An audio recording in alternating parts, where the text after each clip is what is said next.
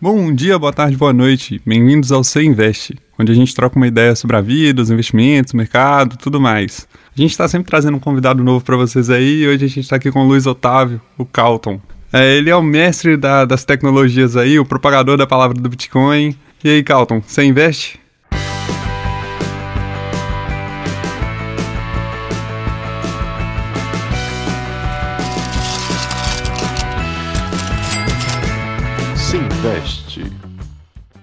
Bom, meu nome é Vitor, eu tô aqui com o Thaleson, meu companheiro de hoje. E aí galera, tudo bom? Prazer estar aqui com você, Vitor. Prazer ainda mais estar aqui com você, meu querido Calton. E aí, hoje a gente tá aqui com o Calton. Calton, se apresenta aí pra nós, cara. E aí galera, sou o Luiz Otávio, conhecido como Calton. É, sou estudante da UFLA, tô no oitavo período e atualmente sou o líder de, da frente de criptomoedas do Sinvest. E aqui é muito prazer estar aqui com vocês, uma ótima oportunidade, viu? Boa, muito bom. É, primeiramente, Calton, eu gostaria de saber como que essa paixão pelo mundo das criptomoedas começou. Cara, faz uns, uns quatro anos. É, faz uns quatro anos eu falei assim, pô, como que eu vou conseguir ganhar dinheiro com a internet? Porque eu tava começando a entrar na, na fase ali da. Tava na faculdade, no, nos primeiros períodos, tava com calor, então eu falei, pô, eu preciso ganhar um dinheiro, porque eu tô muito apertado aqui.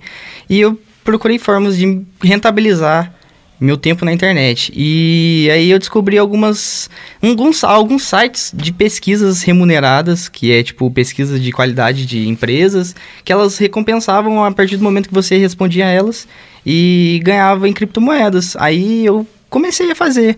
Na época não ganhava quase nada, mas era o que tinha ali, ganhava uns 10, 20 dólares por mês, mas a gente ganhava em criptomoedas. Então, tipo assim, a gente poderia sofrer a volatilidade. Pô, legal, cara. É a correria do estudante, né, cara? É, todo estudante quer ganhar uma graninha a mais. Com certeza. Ô, Calton, eu, eu acho que vai ser muito da hora a conversa aqui, até porque tanto o Calton quanto o Thaleson entendem muito de criptomoeda e eu tô por fora total, tá? Então eu vou puxar o lado do leigo aqui. A gente tá vivendo num mundo de muita tecnologia, a gente tem agora as criptos, as criptos já faz um tempo, né? Mas tem criptos, gente agora surgiu a bomba do NFT, a gente tem multiverso surgindo. Explica para nós aí um pouquinho o que, que é a cripto, da onde que ela vem, por que, que ela surgiu, como é que ela se difere dessas coisas. Nossa, é. Pra começar a falar, a gente tem que voltar lá em 2008, que teve a crise dos Estados Unidos, a famosa crise lá dos bancos. Em que, é, então, tipo, muita gente perdeu o dinheiro que estava é, guardado no banco porque tiraram dinheiro das, da galera que era mais pobre e deram pra galera que estava financiando, que tinha empréstimos e tudo mais, que a galera que tinha as, as empresas. Aí, a partir disso, começou uma, um movimento de libertarismo, né? No caso de pessoas que não queriam mais estar atreladas ao governo. E então foi a partir do momento que surgiu um, um codinome chamado Satoshi Nakamoto, né? E ele desenvolveu um código de programação que hoje em dia é chamado de Bitcoin. E ele introduziu esse código ao software Bitcoin Core, no qual é onde faz todas as atualizações.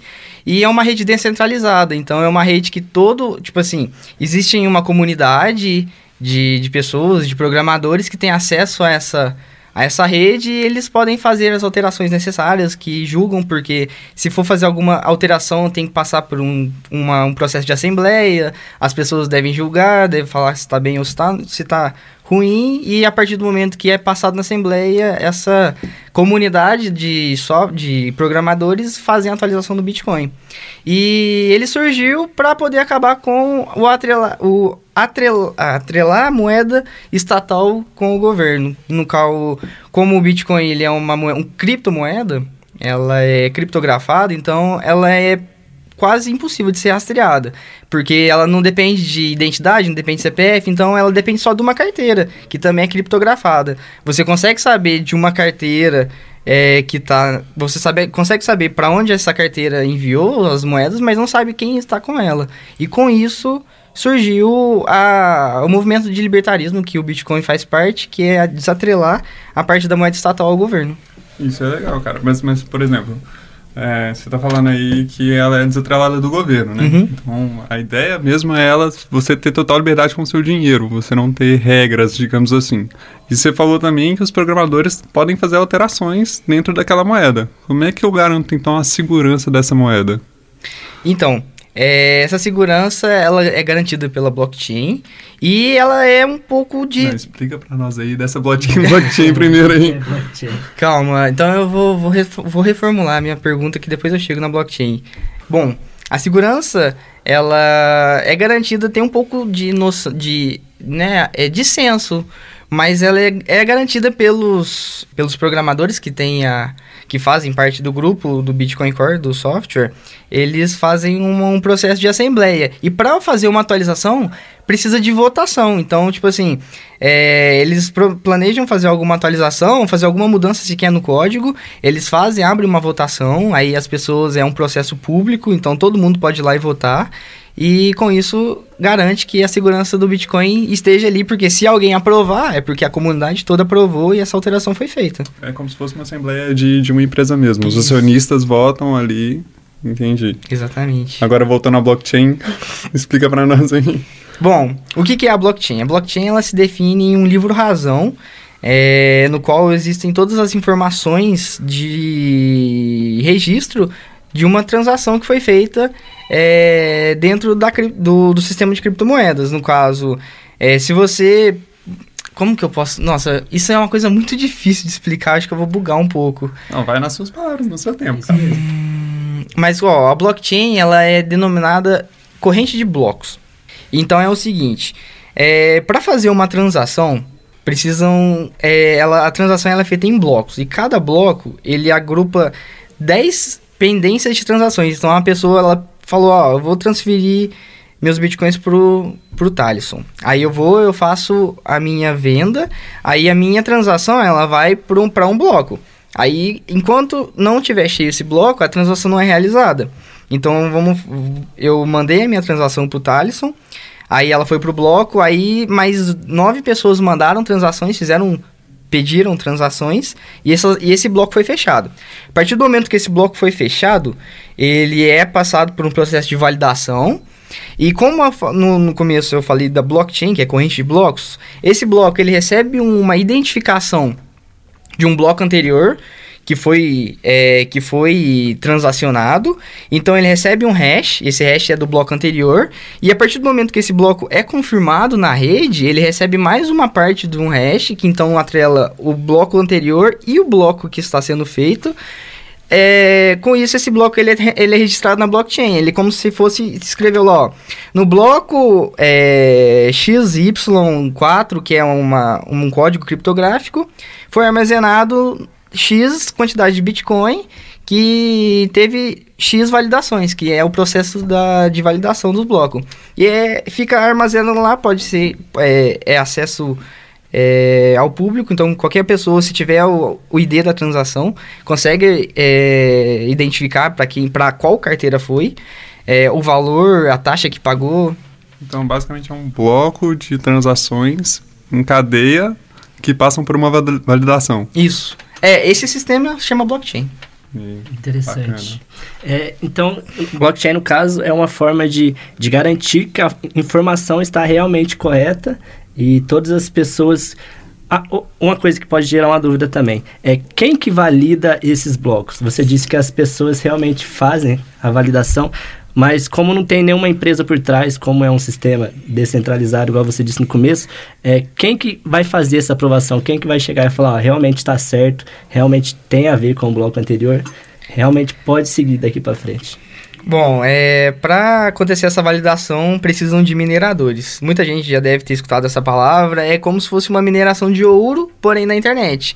É, o que que é? Quando foi criado o Bitcoin Core, o software Bitco- Bitcoin Core, o grupo que fez lá o Satoshi Nakamoto, ele foi, ele desenvolveu também um sistema de equações, no qual quem conectasse o computador à rede Bitcoin Core e fizesse o processo de resolução da equação, é, ganharia uma recompensa em Bitcoin e com isso novos Bitcoins é, entrariam na rede. Então, tipo assim, é um processo de, tipo, os Bitcoins já estão lá, porém eles precisam ser minerados para entrarem na rede, entendeu? Aí foram feitos, é, Sa- Satoshi Nakamoto criou 21 milhões de unidades de Bitcoins e esses Bitcoins foram postos para mineração.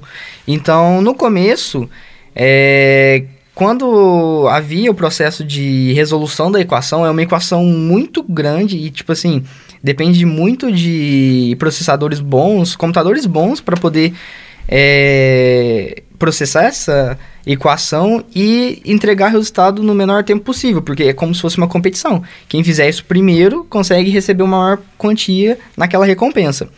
Aí, é, a partir desse momento, foi se criado o sistema de mineração. Então, ele é aberto ao público. Tipo assim, a gente fala que é aberto, mas você pode chegar lá, conectar seu, seu computador através de um site que tem uma ponte para esse, esse, esse software. Você conecta lá nas que a gente chama de pool de mineração. Você e mais um tanto de pessoas que determinadas é, essas piscinas de mineração foram criadas e vocês começam a minerar. E a partir do momento que vocês começam a ajudar essa, essa equação a ser resolucionada, você ganha uma recompensa no que você participou. Então, atualmente a gente está em 6,25 bitcoins para cada, em cada minuto para cada é, recompensa de mineração. Então, a cada 10 minutos, 6,25 bitcoins entram na rede, porque cada 10 minutos surge um bloco novo. A cada bloco novo precisa de uma equação resolvida, e essa equação resolvida vem dos mineradores. Hum. E, ah, uma, eu queria fazer um adendo, que no, quando eu falei que é corrente de blocos, eu falei que quando é, um bloco é criado, ele tem a hash do bloco anterior mais uma parte da hash do bloco atual. Então isso quer dizer que todos os blocos daquela rede de que foram validados estão interligados. Então, se você pegar do bloco que está sendo feito a, é, e, e como você tem a ID, você consegue jogar na blockchain, você consegue ir rastreando, você consegue chegar na primeira é, transação que foi feito com Bitcoin. Então isso garante uma segurança a mais, porque para você conseguir modificar alguma coisa na rede, você tem que quebrar todos esses blocos, ou seja, tendo uma velocidade de processador maior do que atual de todo mundo, para você conseguir mudar alguma coisa na rede. Isso garante a, a segurança do Bitcoin. Entendi. Então, basicamente, eu estou em casa no meu computadorzinho, é, eu coloco lá para minerar Bitcoin. É desse jeito que eu ganho os Bitcoins. Isso, exatamente. E aí eu o Bitcoin, na teoria, ele vai usar o meu processador para validar as transações das outras pessoas. Exatamente. Ele vai usar a sua energia da que vem da rede elétrica, vai fazer a sua máquina processar. Então, porque ele não é simplesmente um, processa um processamento, ele vai exigir muita energia de fora, que vai fazer com que sua, sua máquina processe e com isso vai é, você vai participando das recompensas. Então, basicamente, a empresa Bitcoin é todo mundo que usa Bitcoin. Sim. Exatamente. Interessante. E aí, por, é a comunidade eu aprendi como é que eu ganho Bitcoin. Eu vou lá, boto meu computadorzinho para minerar, mas você falou, não, eu vendi para o Thaleson. Uhum. Por onde ocorrem essas transações? Bom, é, essas transações, elas ocorreram... Eu não, isso eu não vou saber explicar da um, quando surgiu, Porém, é como se fosse o mercado de ações, por exemplo. Depois de como o Bitcoin surgiu em 2009, aí em 2014 surgiu o Ethereum, que é uma outra criptomoeda, e a partir disso foi surgindo o mercado de criptomoedas, que é exchanges de criptomoeda, que é corretoras de criptomoeda, começaram a comprar criptomoedas, estocarem e listarem elas para serem vendidas em determinado valor. E quem age é a lei da oferta e da demanda. Por isso que cada criptomoeda tem um preço. O Bitcoin ele é o mais caro porque ele tem um maior é o maior capital e a maior procura, porque é, o, é um ativo escasso. E ele é o mais antigo também, ele tem uma segurança maior. E aí surgiu um mercado de criptomoeda, né? A gente tem surgiu. milhares de criptomoedas tem, hoje em ó, dia. Hoje eu fui ver o mercado de criptomoedas, só de criptomoedas, tirando a parte de NFTs, hum. tem 8, no, 8, é, 900 bilhões de dólares injetado. Meu Deus. Interessante. É, uma coisa que eu gostaria de saber também é se por trás da cripto existe algum, não sei, algum motivo para ela existir, sabe? Alguma coisa que meio que explica o fato dela estar tá aqui hoje, se ela realmente está, é, de certa forma, ajudando nós a evoluir de algum modo. Você disse que o Bitcoin dá para fazer transação entre uma pessoa e outra, mas acredito, já ouvi falar também, que existem criptomoedas que é, realmente querem mudar alguma coisa no mundo, que elas vêm aqui realmente para, de certa forma, é, resolver um problema que está é, presente na sociedade. Você tem algum exemplo de algum, alguma que você investe e você gosta do projeto para passar para gente? Bom... Lembrando que isso não é uma indicação. É, exatamente. É, Você perguntou se as criptomoedas têm alguma, alguma função na sociedade, um né? propósito. Então, eu falei anteriormente que a, o sentimento de libertarismo, de querer ser desassociado ao Estado, fez surgir o Bitcoin. Então, com é, o Bitcoin em si, e, e a- acredito que as outras criptomoedas que surgiram depois do Bitcoin, elas teriam o mesmo propósito, que é, é, você conseguir transferir é, de uma carteira para outra sem passar pela mão do Estado e sem pagar altas taxas. Por exemplo, se você quiser transferir um milhão de reais de uma conta bancária para outra, você tem que pagar lá pelo menos uns 15% de taxa. Seria muito caro. Se você tivesse esse um milhão de reais em bitcoins, você transferia para sua conta pagando simplesmente a rede de mineração, que é a taxa, que daria 98 centavos de dólar. Entendeu? Então, esse, esse é o propósito inicial da criação do Bitcoin. É, e, e do sistema de criptomoedas. É não associação ao governo, então você não precisa pagar as taxas que é altas demais. Ah, E a gente tem agora empresas grandes. né? A Tesla, por exemplo, chegou a aceitar A criptomoeda por Lamborghini foi a primeira é, empresa que aceitou a compra de carros por Bitcoin. E ainda tá rolando? Como é que você vê? Esse mercado tá crescendo, tá diminuindo, Tá. tá, tá gerando preocupação, não tá? Bom, é um mercado muito novo, né? Um mercado que a gente tem aí, surgiu em 2009, então a gente tem aí uns 10 anos de mercado, pelo menos. Aí... Eu falo porque, por exemplo, Bitcoin há 10 anos atrás era negociado a centavos, Era né? Hoje em a dia centavos. bateu 20 A mil primeira dólares. transação de Bitcoin que ocorreu foram por duas pizzas e foram 25 mil Bitcoins transacionados. Hoje em dia, se a pessoa tivesse esse dinheiro, seria 6 bilhões de dólares. É, Pensa muita coisa. pizza. Pensa numa Pensa pizza na cara. pizza cara, exatamente. É, qual foi a pergunta que você falou? Como é que tá o mercado hoje em dia? Bom, hoje em dia a gente tá muito na baixa. Nossa, tá até triste. Mas é que o Bitcoin e o mercado de cripto, ele segue um ciclo. É, como eu falei, existe o processo de mineração e existe uma recompensa de mineração. A cada quatro anos, é, quando, em 2009, quando começou, era 50 bitcoins, e a cada quatro anos cai pela metade essa recompensa. Então, em 2013 foi para 25 bitcoins a cada recompensa, e em 2000, é, 2009, 2013, 2017 foi para é, 12,5 e agora em 2020 a gente entrou em 6,25 bitcoins para cada recompensa de mineração. E a cada o, o Bitcoin ele tem um ciclo que é um ano de alta, um ano de baixa extrema, um ano de acumulação e um ano de alta novamente. Atualmente a gente está no ano de baixa, então o mercado ele tá, ele caiu 80%. Ele chegou a bater 69 mil dólares em- no final do ano passado e hoje ele chegou a bater 20 mil, 17 mil dólares. Então a gente está no mercado de baixa, mas é um mercado que ainda continua com muita grana injetada. Pois é, mas aí, aí que vem a, a minha pergunta. Porque, por exemplo, a ideia central da- das criptomoedas é ela ser desvinculada com o governo, né? Uhum. Por que que, então, as criptomoedas seguem a tendência de mercado? Porque, na teoria, assim, pensando na minha opinião aqui, se o mercado está caindo, as pessoas tentam, tendem a retirar o dinheiro do mercado e investir em alguma coisa mais segura. Por isso que o ouro sobe tirando com o mercado.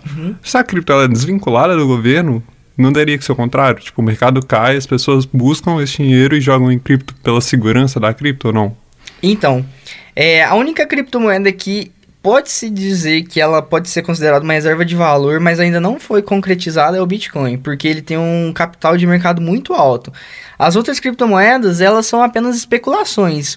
O que, que são isso? São empresas ou startups que querem é, fazer um, um negócio, querem criar um negócio novo, querem ter todo um projeto, tudo certinho, porém ainda é um, uma aposta. Então, se você tem aquela criptomoeda, você está apostando que aquela empresa ela pode se dar bem futuramente e você consiga um lucro.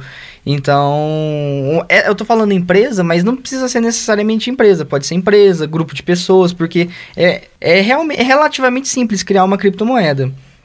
Então, ela precisa de, é, de bastante é, gente que compra ela para ela ter um- uma capitalização boa e ela consiga ter um preço de mercado legal. E o Bitcoin, ele, alguns, é, alguns especialistas consideram ele como reserva de valor, porque a longo prazo ele é deflacionário, porque como ele só existem 21 milhões de unidades de Bitcoin, Depois que forem minerados todos esses bitcoins e forem colocados na rede, não vai existir mais mineração. E a única é, forma de você aderir bitcoins, ad adquirir bitcoins, é pela compra. Então você vai ter estar disposto. Exatamente, vai estar disposto a pagar o preço que a pessoa quiser vender, entendeu? Esse é um ponto que eu acho interessante, né? Você disse que a cada quatro anos é, o valor pago pela mineração corta pela metade, certo? É, o que, que vai acontecer no final, não sei, acho que acredito que vai ser em 2100 2140. 2140, é, o, o sistema não vai mais pagar para a galera minerar, né? Ou seja, não vai ter mais pessoas que vão disponibilizar as máquinas dela para o sistema rodar. Você acredita que nesse momento o sistema vai parar, vai ter uma pane, tipo assim, ninguém, como ninguém mais vai ser motivado, ninguém mais vai emprestar o, é, ninguém mais vai emprestar o computador, de certa forma todo mundo que tem Bitcoin vai ficar com ele travado ou algo do tipo? Não, não. O processo de mineração ele não interfere em nada na rede. Então ele é somente para você conseguir é, tirar os bitcoins da rede, é, do sistema e colocar na rede e mandar ele. Claro, a mineração ela valida as transações. Porém, acredito que quando tiver já no limite já de, de escassez, vai ter atualização, eles vão lançar em alguma atualização que, por exemplo, eles vão lançar uma nova forma de validação das transações, então você não precisa necessariamente minerar para poder é, validar uma transação. Eles vão é, implementar outro, um outro sistema de, de validação e a mineração vai ser deixada de lado. E, e você falou aí um negócio interessante que é, pô, alguma empresa ou algum grupo de pessoas pode criar uma, uma cripto a qualquer momento. E a gente viu muita gente ficando muito rica com criptomoeda. A gente, criptomoedas que valorizam, sei lá, mil por cento ao ano. É absurdo.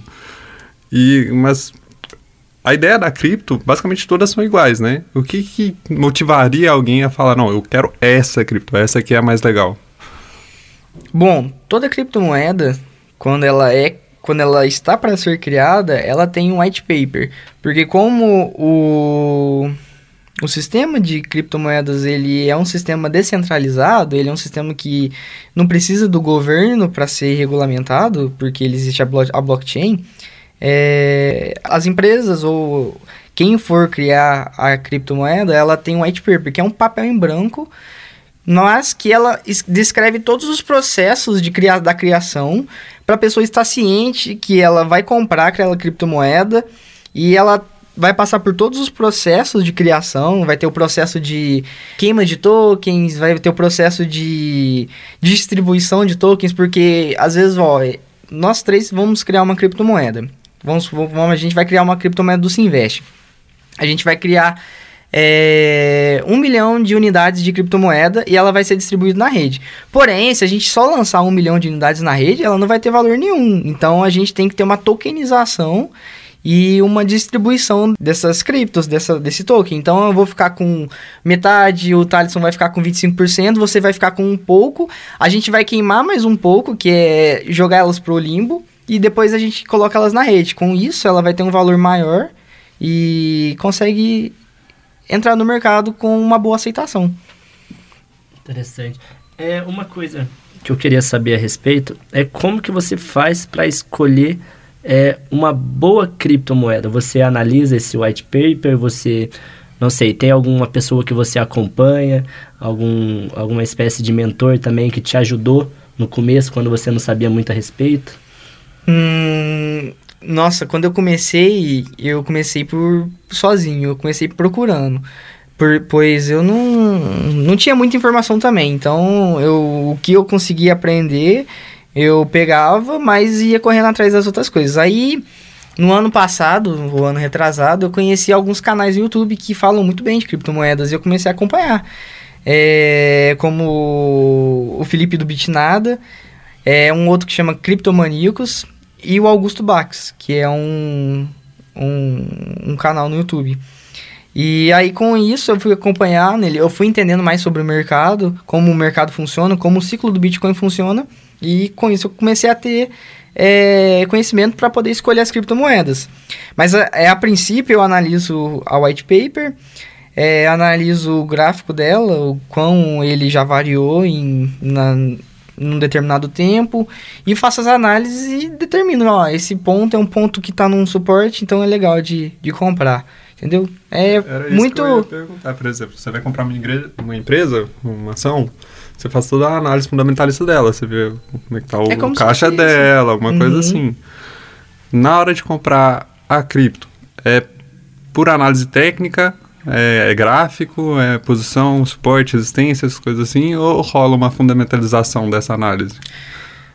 Existem os dois. Existem as pessoas que, é, que são especialistas em análise técnica, então elas só vão pelo gráfico, porque para elas não importa o ativo, importa a movimentação. Então, se é, o gráfico ele segue um padrões matemáticos, ele vai fazer aquilo lá.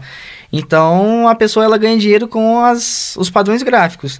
Agora, para a galera que é mais fundamentalista, elas investem em cripto porque acreditam no projeto. Então, elas analisam todo o, o portfólio dela que ela traz, o que ela já fez, o que ela irá fazer para poder comprar isso. Então é, é, é um grupo é dividido de pessoas, sabe? Existem as pessoas que compram, compram cripto só para aproveitar da volatilidade e conseguir fazer dinheiro, mas existem as pessoas que compram cripto porque acreditam nelas e querem que futuramente essas, criptos fazem um- uma mudança, alguma coisa é, significativa. Então elas rodam os tokens, entendeu? Isso é legal, né? até porque cripto é um ativo muito volátil, né? Com certeza. A gente tem, sei lá, a bolsa varia 5%, é um caos. O- A cripto, ela varia 20% e tá, a galera tá rindo. É. Então, pra quem faz day trade, swing trade, é o paraíso, né? Com certeza. Esse E- é um ponto que eu, eu- desculpa, que eu queria tocar, né? É, na bolsa, né, geralmente existem tipos de investidores, né? Aquela galera que é mais agressiva, aquela galera que é mais conservadora. É, eu queria saber se tem e tem a galera no meio a meio ali, né, que é, que é moderada. Tem como você ser uma pessoa moderada ou conservadora e ainda assim investir em cripto? Tem. Bom, para isso você tem que abrir mão de lucratividade. Eu, quando eu falo lucratividade, você vai ter lucro no mercado de cripto de qualquer forma, porque é muito volátil. Porém, com algumas criptomoedas você consegue ter um lucro. Tipo assim, você consegue ficar milionário num, num ciclo, porque elas, elas variam muito, coisa de 20 a 30 mil por cento. Agora, se você ficar nas criptomoedas do top 10, você consegue ter uma segurança maior, principalmente se você tiver em Bitcoin e Ethereum, que são as, as criptomoedas com maior capital. Então, elas meio que regem o mercado e você consegue estar exposto nesse mercado, é, tendo uma, um, eu vou falar uma segurança, mas você tem que estar disposto também a ver seu capital derreter, mas saiba que ele nunca vai chegar a zero. Ele, na verdade, acreditamos que ele nunca chegará a zero. É tudo parte de um ciclo, né? Então, é, é aquele conservador, mas com um Um pezinho. pezinho, ali. é, exatamente. A, a maioria dos especialistas que investem e falam sobre cripto, sem ser os especialistas de cripto, aconselho no máximo, no máximo a 1% a 5% do seu capital em cripto. Mas eu tenho 100%. 100% corajoso. Não é recomendação, Não. vamos é ficar até recomendação, 5% claro. ali. É, é, você comentou que já viu criptos aí valorizarem 3 mil por cento ou até mais. É só por curiosidade mesmo, assim. É, você já chegou a ter alguma cripto que valorizou tipo, nessa proporção? Ou.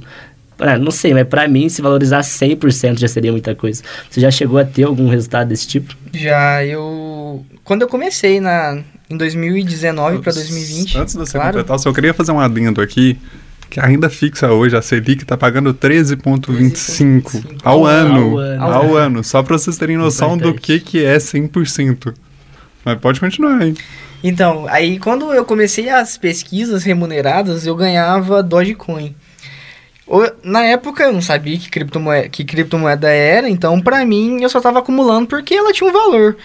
E acabou que eu acumulei muito e como o mercado ele rege em ciclos, eu, come- eu peguei o início de uma tendência de alta do ciclo. E acabou que eu, em, vai, em três meses, eu acho que não foi nem três meses, eu tive uma valorização de 10 mil por cento. 10 mil por cento. 10 mil por cento. Quantos anos que dá aí, Vitão? Ah, muitos. Muitos Mas anos. isso foi. Pela criptomoeda, foi, sim, uma, uma coisa. É como se fosse um cisne. Não um cisne negro, mas fosse um- uma, uma parada que acontecia muito, muito difícil de acontecer, entendeu? Agora a pergunta que não quer calar. Você vendeu? Você ficou? Ou agora essa parte é foda. eu. Quando bateu, ó, eu tinha 2.500 Dogecoins. Aí bateu 1,79 dólares, eu tava lá com uns 12 mil, né? Uns 12 a 15 mil dólares. Eu falei, não, vai bater 2 dólares, eu vou vender, eu vou ficar suave, né? Suave. Só que é aquilo, do mesmo jeito que sobe, desce. e é na mesma pancada ou até pior. Aí bateu 1,79. Aí eu falei, não, amanhã vai bater 2 e é isso. Já tava uns 4 dias subindo direto.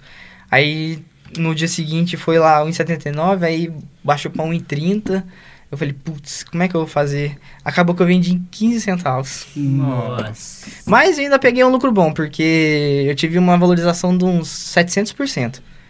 Ah, e, tem- e- e a Dogecoin, se eu não me engano, foi, foi a moeda que a gente estava começando agora, que foi criada pela, pela brincadeira, né? Foi, Foi, na é uma zoeira. meme coin. Você sabia que a Dogecoin, ela é o mesmo código do Bitcoin, porém ela é, é mudada para ser uma impressão infinita de moedas. Por, por exemplo, se você entrar lá no, no código do Dogecoin, ele é exatamente igual ao do Bitcoin com uma impressão ilimitada de moedas.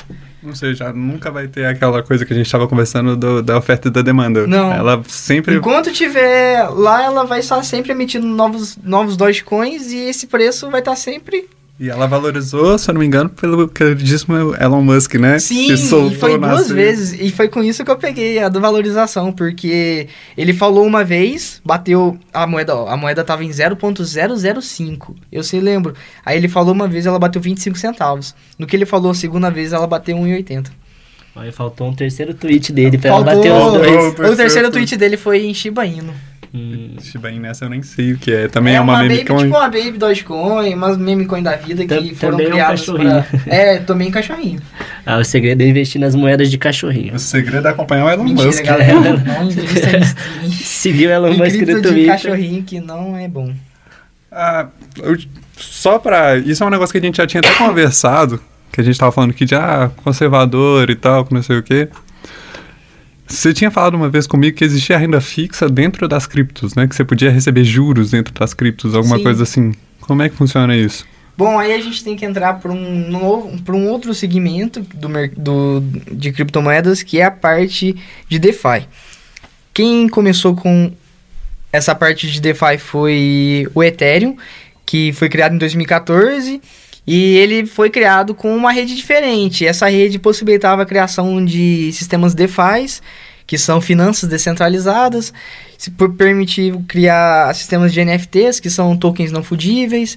E na rede de DeFi, que é finanças des- descentralizadas, a gente tem a- a- o que conhecemos como stakes, em qual você trava é, algumas criptomoedas, tipo Ethereum, por exemplo, você trava por um determinado tempo e você recebe uns juros sobre aqueles Ethereums que você foi que você emprestou. E quando você trava, você está emprestando esses Ethereums para uma empresa e por empresa não, né? Você está emprestando seus Ethereums para a rede e a cada troca que tiver de Ethereum para uma outra criptomoeda, você recebe juros sobre isso. Isso é o que a gente chama de da, do sistema de renda fixa. E é rentável? Não, nem tanto, sabe? Ethereum é meio por cento ao ano. É, existem rentabilidades altas, porém você, tá, você vai ter que abrir, abrir mão da, da segurança. São tokens mais voláteis, que não existem é, muitas, é, muitas regras e você pode arriscar muita, muito para não ganhar nada. Interessante. Então, esse sistema de DeFi é exatamente o que um banco faz, só que em um sistema descentralizado, seria isso? Num sistema descentralizado que é monitorado pela, pela, pela rede, que é pública, e isso tudo oco- ocorre por, por meio da, da, da- das assembleias que ocorrem para reger os, as atualizações. Legal, muito bom. É, já meio que partindo para o final desse podcast, é, eu queria que você, né, usando essa expertise que você tem aí, é, desse uma dica para quem está escutando a gente e ainda não investe é, nesse mercado de criptomoeda, mas queria começar. Queria que você desse sabe, um passo a passo, qual que é a melhor maneira, talvez a maneira mais segura para essa pessoa não correr esse risco. Vou Bom. escutar com atenção, hein? É, eu acho que isso daí valia até para mim se eu escutasse isso no passado. A melhor maneira de você entrar no mercado do criptomoeda é você viver um ciclo. Um ciclo são quatro anos. Você pode colocar lá um dinheirinho que você. Um dinheiro de, de pinga que a gente fala, né? Aquele dinheiro que não vai fazer falta. E sente ele volatilizando durante um ano, dois anos, três anos. Sente até onde você vai aguentar ver seu dinheiro exposto ali no mercado. E com isso, vai estudando. Estude análise gráfica, estude livros que falam sobre finanças e estude o mercado de criptomoedas em, ao todo. Que com isso você vai ter uma boa noção e uma boa base para iniciar no mercado. Boa. Uma dica que ele não deu aqui também, galera, mas é, ó, se vocês seguirem o Se Investe, né? É, é exatamente. É um lugar que nós sempre estamos postando dicas aí a respeito de criptomoedas, não só de criptos, mas também é, todo o mercado aí de renda fixa, de renda variável. E para quem não conhece ainda, o arroba do nosso Instagram é... Sim, underline invest. Sim, underline invest. Também temos o nosso podcast, esse aqui que estamos gravando no momento, o C Invest. Estamos aí agora com o nosso Instagram.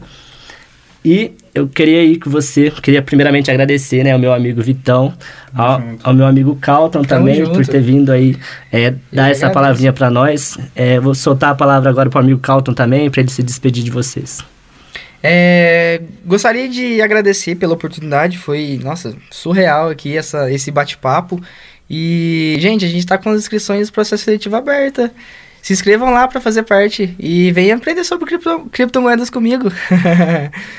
muito obrigado, galera, de verdade mesmo. Foi muito legal. Boa, gente. Eu queria despedir de vocês também, agradecer de novo o Calton, pô, manja demais de criptomoeda. Esse semestre eu tô lá aprendendo com você, ah, tô precisando, sim. mas muito demais esse papo. E é isso, agradeço aí a, a, todos que vieram escutar a gente mais esse episódio. Foi um prazer imenso. E até a próxima. E até a próxima, exatamente. É falou, galera. Tchau, falou. tchau.